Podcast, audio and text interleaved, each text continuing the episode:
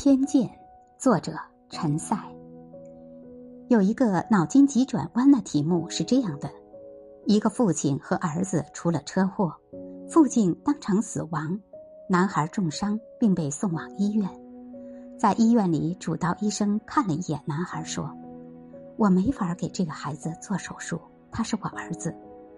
请问，既然他的父亲已经死亡，这是怎么回事？”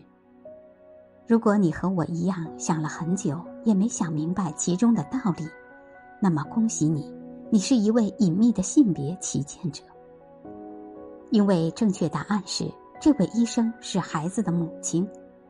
至少对我而言，这是一个颇为醍醐灌顶的时刻，就好像你突然触摸到生命潜流中的某处陷阱，或者感受到一阵沉钝的刺痛感。